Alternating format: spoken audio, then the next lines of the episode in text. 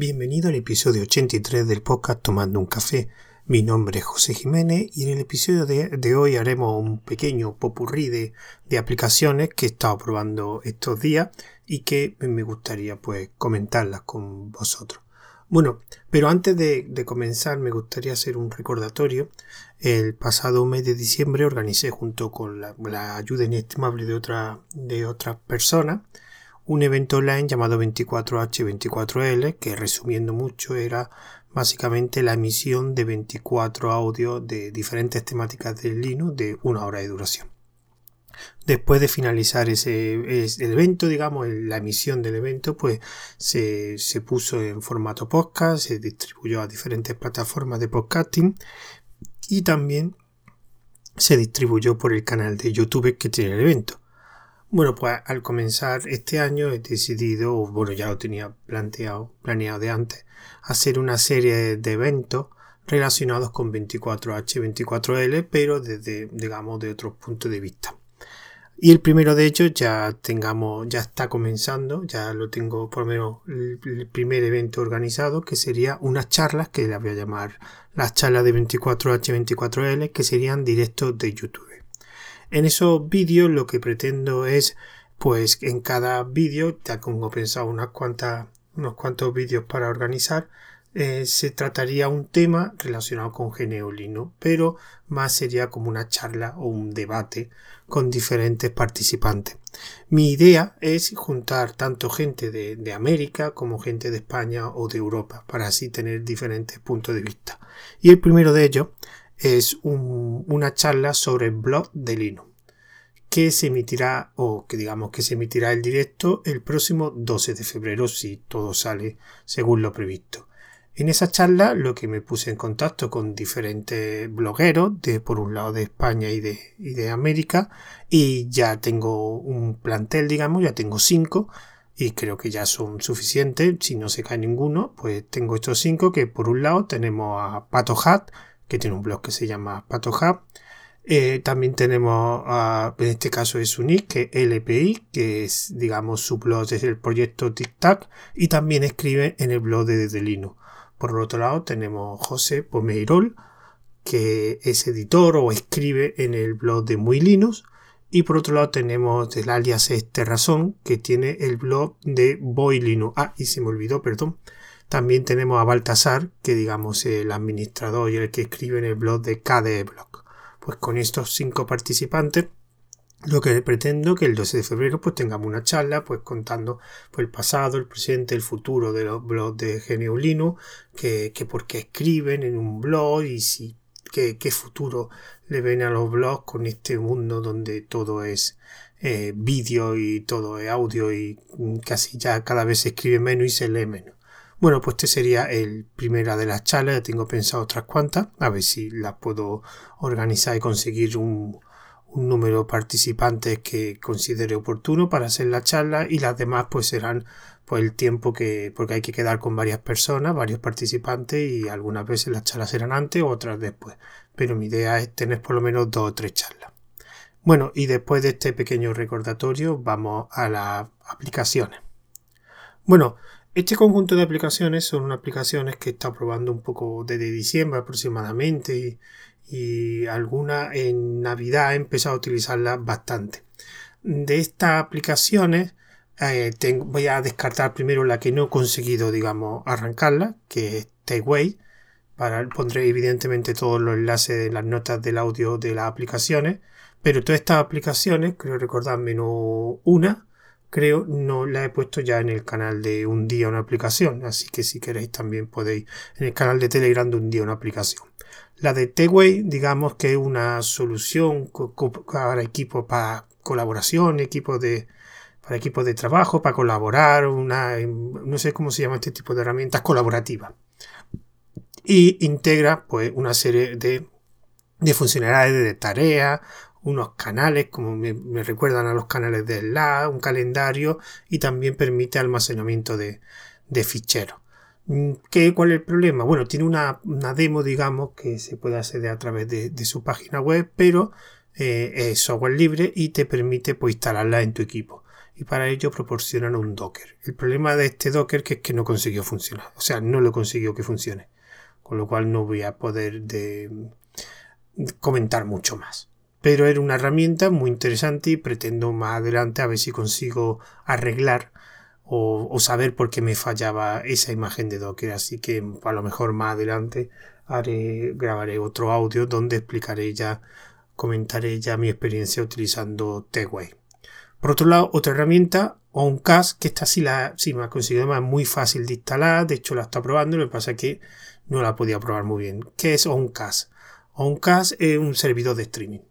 O sea, ¿quieres emitir en directo y no utilizar YouTube? Pues puedes instalar OnCast en tu servidor, te proporciona una interfaz web de administración e incluso te permite hasta un chat. Entonces, una funcionalidad bastante sencilla de puede emitir el vídeo y por otro lado puede puedes ver el chat también mm, creo que te permite compartir la pantalla etcétera e incluso te puede digamos eh, tiene integración con OBS sea que con OBS puede hacer digamos el directo y que se emita a través de Oncast incluso creo recordar que vi un vídeo de que puedes coger Oncast hacer la grabación ahí y emitir el flujo de, datos, enviarlo a YouTube, que sería el que, siempre, el que realmente después lo, emitiría. Pero puede utilizar eh, Oncast o directamente quitar de la ecuación a YouTube y utilizar en tu propio servidor Oncast. ¿Qué cosas sí tiene eh, importante? Bueno, pues para empezar que no hace falta que almacene el audio eh, digo, perdón, el vídeo en tu ordenador, sino que tiene integración con diferentes servicios en la nube de almacenamiento tipo AWS3, también tiene el, Digital Ocean eh, y otros servicios que la verdad que no lo conozco, como Backblaze B2, Wasabi y Linknode y Minio. Bueno, pues eso simplemente lo que te permite es, en vez de utilizar tu propio servidor, sino lo que utilizas como, como si fuera OBS, utiliza OnCost, donde harías la grabación y se grabaría en ese servicio en la nube y se podría también emitir. Así no necesitaría el almacenamiento. También esto comprende que estos servidores que tienen en Amazon son bastante más potentes que, tu ordenador, pero es posible que para emisiones con pocos oyentes tu propio ordenador te sirva con una conexión decente de internet. Lo probé, lo, además muy muy fácil de instalar. Tiene, creo recordar, imagen de Docker, pero la instalación es, muy fácil. Simplemente habría que, poner una línea donde hay un, ejecutable y me recuerda mucho a la instalación de Ay, que se me ha olvidado. El bloqueador que Pijol. Muy parecida. Eh, básicamente una línea con CUR. Y lo que hace me recuerda mucho como si está la Pijol. Y es verdad, yo utilicé esa línea de CUR que lo pone en la página web. Que repito, eh, lo pondré en las notas del audio. Y, funcionó. Y estuve intentando, me metí en la interfaz web de administración. Pero en ese momento no tenía ningún vídeo y tampoco podía emitir donde estaba porque lo estuve probando fuera de mi casa. La siguiente herramienta es una herramienta que, también está probando. Esta sí la he probado y la he estado mirando. Es una herramienta llamada CPU X. Está basada en otra herramienta para Windows que se llama CPU Z. Es una herramienta de monitorización del sistema. Tiene dos tipos de interfaces web, que por un lado tiene una interfaz gráfica GTK, que es la que yo he estado utilizando, y por otro lado tiene una interfaz tipo mapa terminal de NCurse. Y esta herramienta lo que te permite es conocer, digamos, el sistema, cómo está funcionando el sistema. cuando tú abres la, interfaz, tiene una serie de pestañas arriba que te permite ver, digamos, las opciones que monitoriza. En este caso, monitoriza procesador, placa base, memoria, sistema y tarjeta gráfica. Yo te lo puede ejecutar tipo demonio, o sea, una aplicación que se va ejecutando continuamente. Y si eh, la arranca, pues verás que la primera pestaña es CPU, donde te muestra bastante información de la CPU, pues el vendedor, el modelo, la tecnología, el voltaje y otro tipo de, especificaciones, como la caché, los cores también tiene una sesión de, caché, te, pone los niveles de caché de la CPU y te dice a la velocidad que está ejecutándose ahora, la placa base, que te muestra por lo típico, el modelo, la marca, eh, la BIOS y el chipset. Y por otro lado te pone el sistema que te da una información, digamos, resumida del sistema, el kernel, la distribución y también te pone la memoria, te especifica la memoria que está usando, la que está libre, la SWAT, la caché, la memoria caché, etc. Y por último eh, tenía la gráfica, que en este caso, eh, dependiendo la mía, por ejemplo, la que tengo, te da la opción para poner la memoria usada, la GPU, pero no sé si hay que configurar, a mí solo me pone el modelo de la, de la tarjeta gráfica y de la, y de la marca. Tampoco da mucha más información. Y tiene la opción, como he dicho antes, de ah, ejecutarlo en forma demonio para que esté ejecutado. Si tiene una sesión de benchmark, que, pero no la he probado, no sé, no sé lo que hará, no sé si lo que hará es comprobar, hacer un benchmark del sistema y te da una puntuación. Pero es una herramienta que da la información bastante detallada y, es fácil de utilizar. Yo en este caso eh, tiene versiones para, para los paquetería, digamos, para Debian, OpenSUSE y Ubuntu. Yo utilizo Fedora y así que tuve que utilizar el paquete app Mac, que de hecho ya he utilizado con otras herramientas y yo la verdad que me gusta. Y ese formato, pues simplemente hay que ejecutarlo, eh, hay que darle permiso de ejecución y ejecutarlo como, como cualquier otro programa. Así que es una opción, así repito, CPU X. Otra herramienta que también he probado, y en este caso es de todas las que voy a hablar, la que más he probado y de hecho sigo probándola a día de hoy todos los días, se llama Super Productivity. Bueno, vamos a entrar un poquito en contexto. Yo siempre me, han gustado las listas de tareas, las listas to que simplemente es un listado de las tareas que tienes que hacer ese día o que tienes que hacer en otro día y en forma de lista vas poniendo las tareas y cuando las vas haciendo las vas tachando. Es un, método relativamente fácil. Yo he probado bastantes herramientas de tareas, pero al final yo siempre he querido algo que fuera simple. Y me atraía mucho las la listas de tareas de tipo terminal. Lo que pasa es que al final eran herramientas o que necesitaba una configuración o eran herramientas que a lo mejor no tenían alguna de las opciones que yo, que yo quería. Y así que descubrí, pues buscando, digamos, eh, aplicaciones para el canal de, Telegram de una aplicación, que de hecho todas estas herramientas, menos una, la he puesto ya en, ese canal de Telegram, pues descubrí, eh, no recuerdo si fue a través de un, de un, blog, descubrí esta herramienta, así que me dio por probarla. En este caso tiene tanto versión para, para escritorio, que es la que yo realmente he utilizando, pero también tiene versión para, para móviles, me creo que recordar. Y es como, como lo que está buscando un gestor de, tareas, que te permite hacer el listado, digamos, todo. Pero lo que me sorprende de esta aplicación, que es su interfaz, que realmente no es la interfaz más minimalista, o sea, para aquellos que les gusta la interfaz minimalista no es, aunque no está muy recargada de opciones, pero sí tiene una de las cosas que me gustaron de esta aplicación es que tienen bastantes opciones para hacer una herramienta que simplemente sirve para hacer una cosa específica, que es listado de tareas. Bueno, así que resumiendo su uso. Bueno, cuando tú abres la, aplicación, en este caso eh, creo que tiene una versión para app y Mac, que es la que yo estoy utilizando. No recuerdo si tenía también para, para diferentes paqueterías. Porque mm, eso sí es una cosa que eh, se me olvidó decirlo, que es no es software libre. o no, no, proporciona, no proporciona el código fuente. Ah, pues sí, si es software libre, pues me he confundido. Eh, si software libre es eh, licencia MIT y de hecho está eh, está, bueno, claro, como una interfaz web, tiene opción para, aquí lo pone todo, eh, tiene paquetería Snap, paquetería PPM, que la he dicho que yo estoy utilizando, está disponible para eh, iOS y Android. Y también tiene una versión de escritorio. ¿Vale?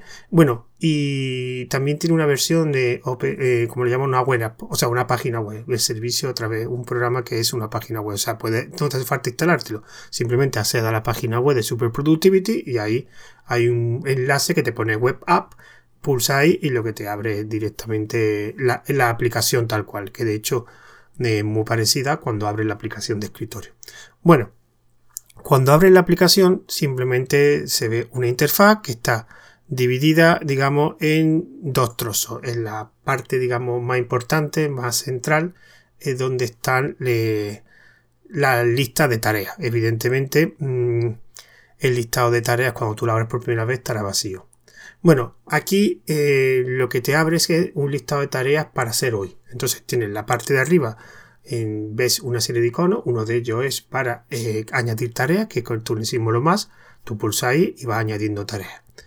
Y después, conforme y a cada tarea le va añadiendo una serie de iconos.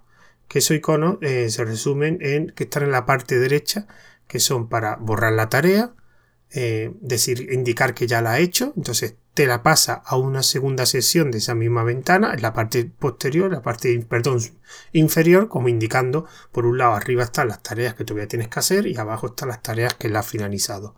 Y también, bueno, esto lo dejaré, también puedes añadir comentarios. Bueno, eh, esto de Super Productivity tiene mm, dos funcionamientos. Por un lado, te permite generar tareas y tachándolas. Eh, y después abajo del todo te pone cuando finaliza el día, tú pulsa y ahí te hace, digamos, como una especie de resumen de todas las tareas que has resuelto y las tareas que todavía te quedan a hacer. Pero también te permite hacer tracking, o sea, comprobar el tiempo que has tardado en ejecutar cada tarea. Esto es una acción manual, o sea, tienes que pulsar tú una tarea cuando la estés haciendo. Veréis que todas las tareas tienen un, digamos, un simbolito como el play, que en ese caso está indicando que está, que está ejecutando una tarea. Cuando finalice de, cuando no esté haciendo esa tarea y no la hayas acabado, le vuelve a dar ese símbolo del play, se convierte en el símbolo de pausa, le das a pausa y digamos que controla el tiempo que lleva ejecutando esa tarea. También cuando llevas bastante tiempo sin pulsar en, ninguna tarea, ningún botón te va haciendo recordatorio de que digamos lleva mucho tiempo sin ejecutar, sin hacer tracking de ninguna tarea, como diciendo que no estás trabajando. ¿Vale? Eso, la verdad que llega un momento en que yo eso no lo he cogido yo del truquillo porque se me olvida pulsar en los tracking, digamos. Entonces cada X tiempo me va recordando que llevas X minutos eh, sin darle al tracking. Entonces o se lo puede añadir esos minutos a alguna tarea por si se me olvida, que algo bastante habitual en mí, o directamente que no estás haciendo nada y entonces eh, le, indicas que, que estás de descanso, digamos. ¿Vale? Entonces, eh, ese es el funcionamiento, digamos, más simple. O sea, tú vas ejecutando, tú vas, digamos, creando tareas, le vas dando al tracking para ver cada vez que vas ejecutando una tarea, pasa a una tarea, le das al tracking para que digamos te calcule el tiempo y cuando la finaliza pues le da a marcar y te la pone en la parte inferior de la ventana. Por otro lado, en la parte digamos izquierda tiene una columna donde se ve pues diferentes opciones. Una de ellas es, digamos, la principal, la que empieza desde arriba, es la de Today. Simplemente es las tareas que tienes puestas con la etiqueta de Today. Automáticamente todas las tareas que tú, que tú creas, eh, le añade una etiqueta de today, de hoy, de que la tienes que hacer hoy, que no es obligado. De hecho, la puedes después quitar esa, esa etiqueta y añadir tus propias etiquetas, que es otra cosa que más, más adelante, digamos, lo explicaré. Y por otro lado, tiene la parte de, digamos, eh, organizar tareas, perdón, programar tareas. ¿Vale? Una cosa que me ha sorprendido es que tiene, como he dicho antes, que tiene bastantes opciones. Cuando tú pulsas en alguna tarea con el botón derecho, te aparece un, listado de, opciones. Y aquí puede haber desde el tracking, o sea, el tiempo que lleva gastado, incluso lo puedes estimar, o sea, le puedes decir, esta tarea tengo, eh, quiero acabarla antes de dos horas, o sea, tengo dos horas para hacerla. Y puedes ver y puedes comparar, por ejemplo, el temporizador del tiempo gastado con el temporizador del tiempo estimado. ¿Vale? Y así hacer. Este tipo de opciones de tracking no, no las he tocado mucho, porque como he dicho antes, que se me olvida. Por otro lado, tiene una opción bastante interesante que es la de programación de tareas, simplemente que le puede indicar que esa tarea pues, tiene que finalizar o tiene que hacerse eh, antes de determinado día o en determinado día, simplemente para indicarle que tiene una fecha de finalización. Y por otro lado, otra herramienta, otra opción que existe la utilidad es que puede añadir sus tareas cuando tú añades una subtarea, para poder finalizar la tarea has tenido que finalizar anteriormente todas las subtareas. Entonces, cuando tú añades una subtarea, ya automáticamente eh, te añade, digamos, debajo de esa tarea una subtarea, digamos, desplazada un poco a la derecha para que, digamos, que la puedas diferenciar entre tarea y subtarea. ¿Vale? El resto de opciones, pues son, digamos, eh, la de añadir, un fichero un enlace a la misma tarea, eh, eh, etiquetarla, porque esto eh, tienes una, tú le puedes añadir toda la etiqueta y en la columna que, estamos comentando hay una sección que pone etiqueta, con lo cual cuando tú pulses una etiqueta solo aparecerán en, el listado de tareas solo aparecerán las, tareas que tengan la etiqueta seleccionada, una forma de, organizar las tareas cuando tienen muchas. También tienen la opción de añadir a un proyecto, que ahora explicaré después lo que son los proyectos, y que aquí es una de las opciones que es realmente muy interesante. Y si me he olvidado, que lo comentaba antes, que cuando eh, a las tareas le puedes añadir una serie de notas, una serie de comentarios, digamos. Entonces, en la parte derecha de, la tarea, pues donde he puesto el iconito donde está el del tracking, el de la tarea realizada, hay otra más que es el de, el de nota. Eso también lo he utilizado para cuando quiera añadir un poco más de información a esa tarea. Algo bastante, bastante interesante. Bueno, seguimos por, por, esa columna. Una de las cosas que he comentado son, bueno, que he dicho por lo alto son los proyectos. O sea, tú puedes crear, ahora mismo cuando tú arrancas Super Productivity, ahora mismo digamos que tiene la parte de hoy. O sea, todas las tareas que tú estás haciendo le, por defecto y además lo especifica la interfaz Today, que es para hacerla hoy. Pero tú puedes tener un conjunto de tareas que es para hacer eh, otro tipo de tareas que no son en ese día, o sea, un proyecto. Ese proyecto, pues lo que tiene son una serie de tarjetas, eh, perdón, de tareas relacionadas para hacer alguna tarea más grande. Y cuando tú creas un proyecto, automáticamente, o sea, puedes hacer dos cosas, o crear un proyecto y añadir las tareas, o creas un proyecto, pulsas en el proyecto, el proyecto te cambia un poco la interfaz, de hecho le puedes personalizar el fondo para distinguir cuando estás en un proyecto de otro, porque le puedes poner, digamos, fondos diferentes. Entonces, si tú pones un proyecto, yo que sé, eh, aplicación X, le puedes poner un fondo rojo para que cuando veas la ventana de fondo rojo, digamos que te des cuenta que es un proyecto, un proyecto diferente, que es la parte, digamos, por defecto que la de Today. O tú puedes añadir una tarea al, digamos, al proyecto por defecto, que es el de Today, y con el botón derecho pulsar la tarea y he dicho que hay una opción que pone añadir al proyecto. ¿Vale? Entonces, cuando tú vas añadiendo tareas al proyecto, en la parte izquierda en esa columna te va poniendo un número, un contador con todas las tareas que tiene asignadas. Todas esas tareas eh, solo aparecen cuando pulsas en el proyecto. Me explico. Si tú tienes la etiqueta Today, digamos, en, en la tarea, que te he comentado que por defecto cuando tú creas una tarea te la añade, se va a ver, digamos, la interfaz principal pero si tú quitas esa tarea y le añades un proyecto, solo se va a ver en el proyecto. Bueno, por ese contador aparecerían esas tareas y al lado tendría otro contador con las tareas completadas. O sea, si tienes tres tareas realizadas en el proyecto X, pues de principio tendrías tres tareas a realizar y un cero de que no has realizado todavía ninguna. Así que es los proyectos una forma bastante cómoda de organizar bastantes tareas. Digamos, las puede agrupar y de un vistazo las puede hacer. ¿Qué, mm, digamos, diferencia tiene eh, los proyectos con la interfaz cuando se ve Today? Bueno, pues cuando tú creas un proyecto, tienes una opción que es eh, dentro de la, de la parte de, setting de la, del proyecto, de la configuración del proyecto, tienes varias opciones. Una es el, bueno, las métricas y Warlock, que eso la verdad no lo he visto, pero me quería centrar en otra. Una métrica, digamos, un resumen de, del gasto, del número de tareas que tiene el proyecto, de las que el tiempo gastado, o sea, un pequeño informe. Pero yo me quiero centrar, cuando tú le das setting, tiene una opción que se llama integraciones. Bueno, una cosa interesante, no la he probado, quiero, quiero probarlo con un repositorio que tengo de GitLab, son las integraciones tanto a la parte de, de asuntos, de, de, tareas, ¿no? Bueno, se llaman los uses, los asuntos, digamos, de tanto de GitLab, de GitHub como de eh, Jira. Entonces, si por ejemplo en GitLab, que es el que conozco yo un poquito más, tú cuando tienes un repositorio en GitLab con tu proyecto, pues surgen determinadas, digamos, tareas que tienes que realizar en ese repositorio, ya sean por nuevas funcionalidades, arreglar ciertos errores, o sea, determinadas cosas. Pues lo que te permite es coger todas esas tareas que tienes en ese repositorio y integrarla en Super Productivity.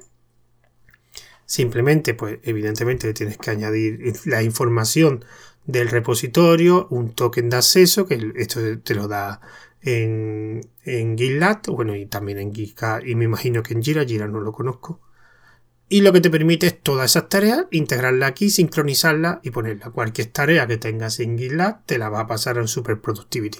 Y me imagino que de todo, cualquier tarea que añadas a ese proyecto que tiene integración con GitLab, te la subirá a GitLab. Esto es una cosa que, tengo que, que, probarla. Y esto es algo bastante interesante y que realmente yo no había visto todavía ninguna herramienta de las que había probado yo de, de tareas. Pues lo mismo con GitHub y lo mismo con, con Jira. Cada uno tiene que digamos, ponerle una serie de, de, identificadores para poder acceder a, la parte de asunto de, esta herramienta. Por otro lado, tienes también este, una serie de, configuración en la parte de la aplicación en sí, el típico setting de la, de la aplicación. Cuando tú pulsas, una de las cosas sorprendentes que tiene bastantes opciones para ser una herramienta de, como he dicho antes, que solo hace una cosa realmente. Aquí me quería centrar sobre todo es que no voy a hablar de todas porque no la he probado todas, solo he probado un conjunto. Bueno, tiene un contador Pomodoro, para quien aquí conozca esa, digamos, técnica o esa métrica. tiene un temporizador de, Pomodoro. No, no, lo he probado, así que no puedo comentar nada. Entre otras cosas también tiene, bueno, una cosa que quiero comentar, hay una opción que pone el lenguaje, pero en español no viene. O sea, yo lo tengo ahora mismo la interfaz en inglés. Otra, otras cosas que también viene es que te permite, digamos, eh, que aparezca un icono en la barra de tareas. O sea, tiene integración para que aparezca un icono, creo recordar, el minimizar, o sea, el típico icono que cuando minimiza la herramienta no te la pone en la barra de tareas, sino te pone en formato icono, un tray. No sé cómo se, no sé cómo se, se traduce. Y por otro más, bueno, otras cosas más interesantes, tiene los, atajos de teclado, o sea que puedes utilizarlo todo con, con teclado. Eh, bueno, los recordatorios de, bueno, esto la verdad es que no lo he utilizado. Y una de las cosas que, que sí he utilizado es que te permite eh, sincronización. ¿Qué significa eso? Simplemente que si tú tienes esta herramienta por un lado en el móvil y por otro lado en el ordenador, pues que te sincronice eh, tanto las tareas del ordenador y del móvil, o sea que estén las mismas tareas. Para ello, quiero recordar, eh, tiene soporte para Google Drive, Dropbox y si tiene WebDAV, o sea, si utiliza un servidor de WebDAV, por ejemplo, utiliza Nextcloud que tiene el soporte de WebDAV, lo puede hacer. Me han dicho un usuario de, un grupo que WebDAV dice que era un poquito inseguro la implementación que han hecho lo de Super Productivity. Yo tengo, yo utilizo ahora mismo Dropbox y también hay una serie de instrucciones para poder acceder al Dropbox, pero ahora mismo yo lo tengo tanto el ordenador de escritorio como el portátil, lo tengo sincronizado y de hecho en la misma configuración le puedes poner cada X minutos que sincronice. Yo lo he puesto un par de horas.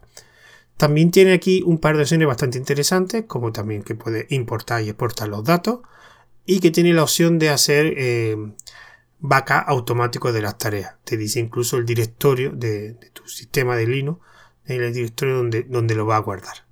Así que un pequeño resumen de esta aplicación que por cierto a mí me está encantando y por lo que yo he escuchado de, otros usuarios que, que, comenté de esta herramienta que yo estaba utilizando que está muy bien, que le está gustando mucho y una herramienta que recomiendo bastante. Es una herramienta, mm, aunque sea sencilla de utilizar y que tenga una interfaz bastante simple, pero veis que tiene muchas opciones y que, da mucho juego. Y que tiene algunas cosas como la integración con GitLab, con GitHub o con Jira, que no es algo, digamos, habitual, o por lo menos yo no lo he visto muy, muy habitual en la herramienta de, de, lista, de listado de, de, tareas. Así que, pues ya después de este pequeño resumen, pues vamos a llegar a la siguiente aplicación. Esta herramienta nueva de la que vamos a hablar y va a ser la última de este listado que digamos era una herramienta que se, creó a finales del año pasado, creo que en noviembre, pero por diferentes motivos hasta ahora mismo, hasta este audio, no, no he podido grabar y hablar de esta herramienta.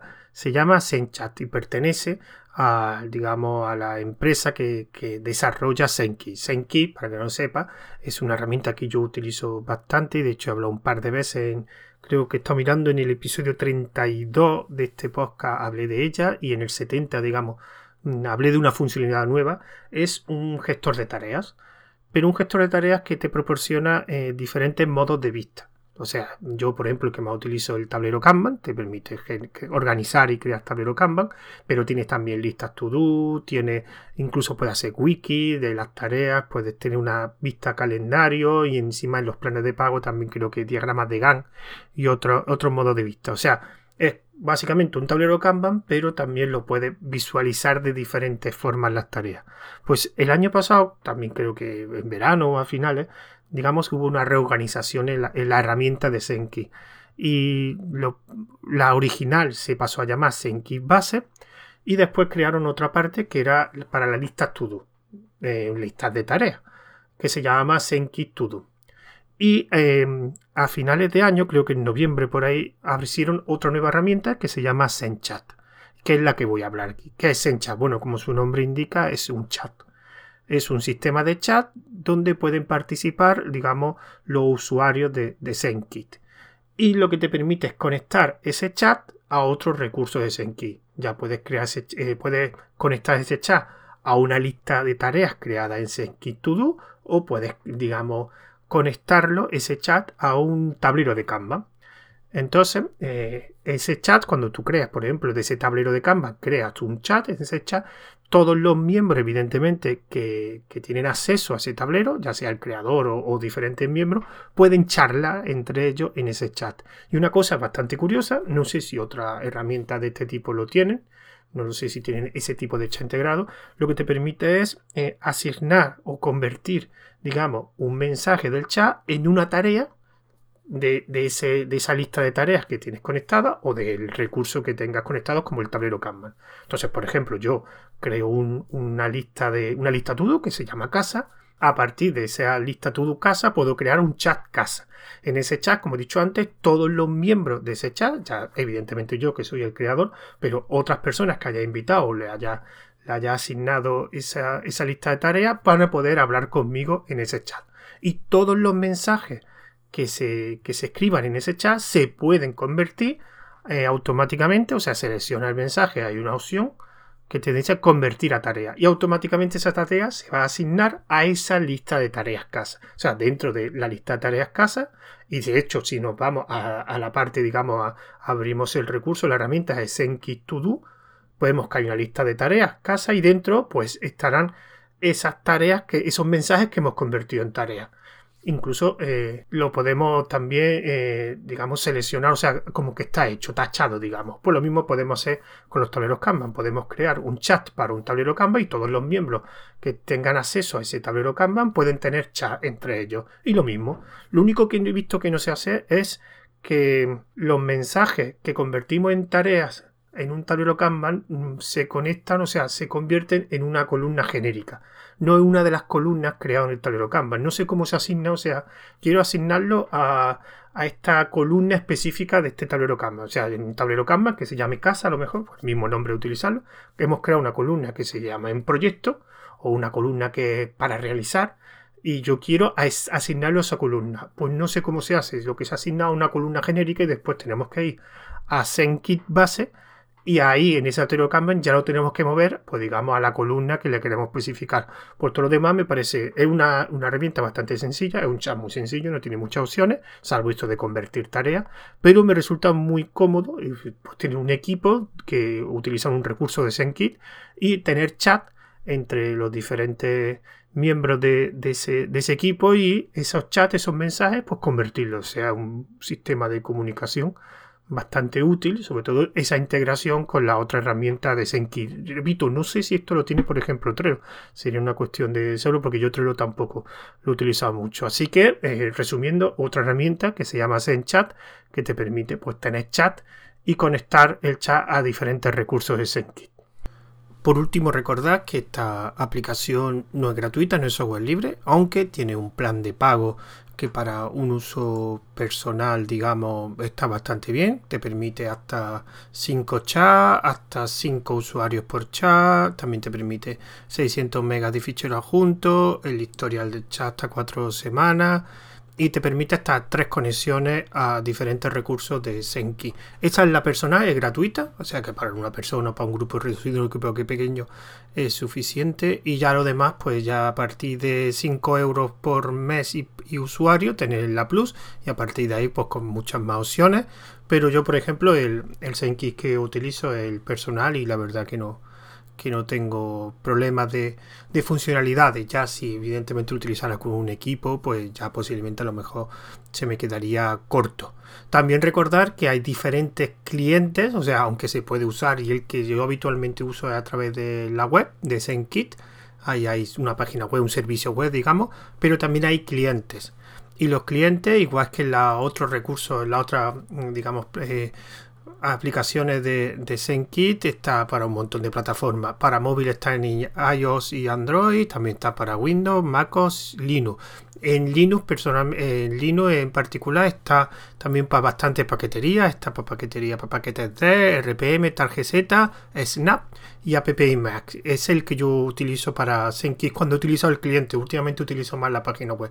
El App Mac que funciona sin problema, es tampoco no es un cliente nativo, creo que es un cliente hecho con Electron, me parece. Así que repito, podéis utilizar cualquiera de estas, eh, cualquier cliente o a través de, de la página web. Y ya con eso poco más que contar. Espero que este carrusel, digamos, de aplicaciones os haya resultado interesante. Mi intención es más adelante hacer otro episodio de este tipo donde comente varias, varias aplicaciones que he probado, que he intentado aprobar. Y así que antes de, de, todo, pues ya para acabar ya los métodos de contacto. Pero antes me gustaría decir que he abierto una cuenta en el servicio de Buy Me a Coffee, que ahí podéis hacer pequeñas donaciones. Em, ya pondré el enlace. También recordad que también te puede hacer donaciones en PayPal y también Digital Ocean, aunque realmente Digital Ocean es más. Por cada 25 dólares que gasté en el servicio a través de un enlace referido, yo recibo otros 25. Y que es el servicio donde yo alojo mi web, que ahora mismo está parada porque la quiero la quiero modificar.